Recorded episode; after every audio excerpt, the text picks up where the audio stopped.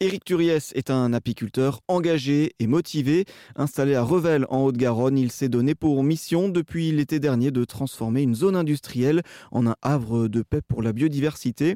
Sur ce terrain nu de 2 hectares, Éric souhaite y implanter son activité. Il a déjà installé une partie de ses ruches. En janvier dernier, il a installé une haie champêtre et mellifère, c'est-à-dire qu'elle permettra aux abeilles de se nourrir. Avec ses proches, il a déjà planté près de 200 arbres et arbustes fournis par une association du pour cette haie, il a choisi des essences locales comme des noisetiers, des pruniers, des pommiers et autres arbousiers.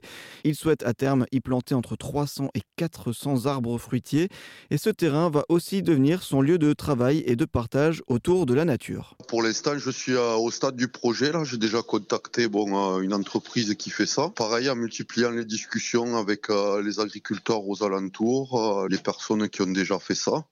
Après, euh, c'est au stade du projet parce que justement, je veux être le plus écologique possible. Alors, euh, je ne sais pas encore euh, réellement si ma démarche est la meilleure. Je, suis en plein questionnement quoi, de ce côté-là. Ce sera un, hangar nourri avec les énergies renouvelables notamment? Oui, c'est ce que je voudrais, oui vraiment ben, essayer de contribuer aussi à ma manière parce que bon automatiquement ben, pour les des outils que j'ai besoin hein, parce que je voudrais peut-être installer la miellerie et euh, l'atelier de transformation. Il me faudra de l'électricité et donc euh, je me dis que en passant avec euh, du photovoltaïque, ça pourrait être une solution. Cette structure dans laquelle vous allez vous, vous, vous installer à terme pour notamment vendre vos produits, mais il s'agirait aussi pour vous d'accueillir du public sur ce lieu. Oui, je me suis placé très proche de la ville, donc je suis à à 500 mètres de la première école, 800 mètres d'une autre et à 1 km de la troisième.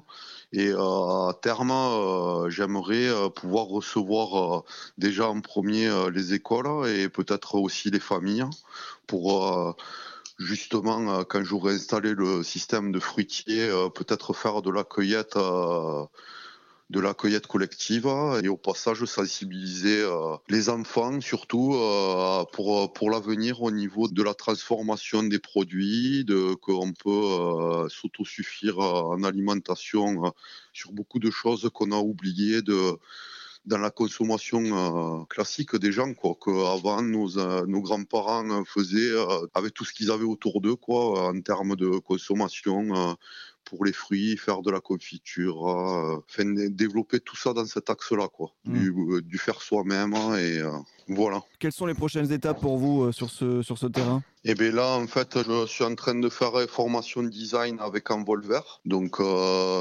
qu'est-ce qu'un système agroforestier? Pourquoi inclure l'arbre dans un système agricole? Après, ben, on va faire le le plan de base, euh, le design ensuite. Euh, je vais faire une proposition de design par rapport à ma parcelle, voir si ça convient, euh, essayer d'améliorer un maximum toutes, toutes mes idées grâce aux intervenants d'Envolver pour être le plus éthique possible, le plus et puis bon planter des arbres c'est pas faire un trou et planter l'arbre et le laisser se développer tout seul, il faut s'en occuper, c'est comme un animal en fait.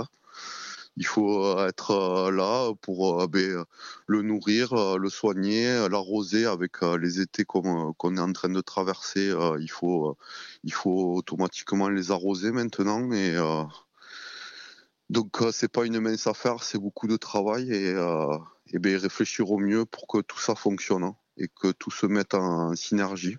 Il souhaite ainsi sensibiliser à l'importance des abeilles dans la biodiversité et à la nécessité de laisser une place à la nature.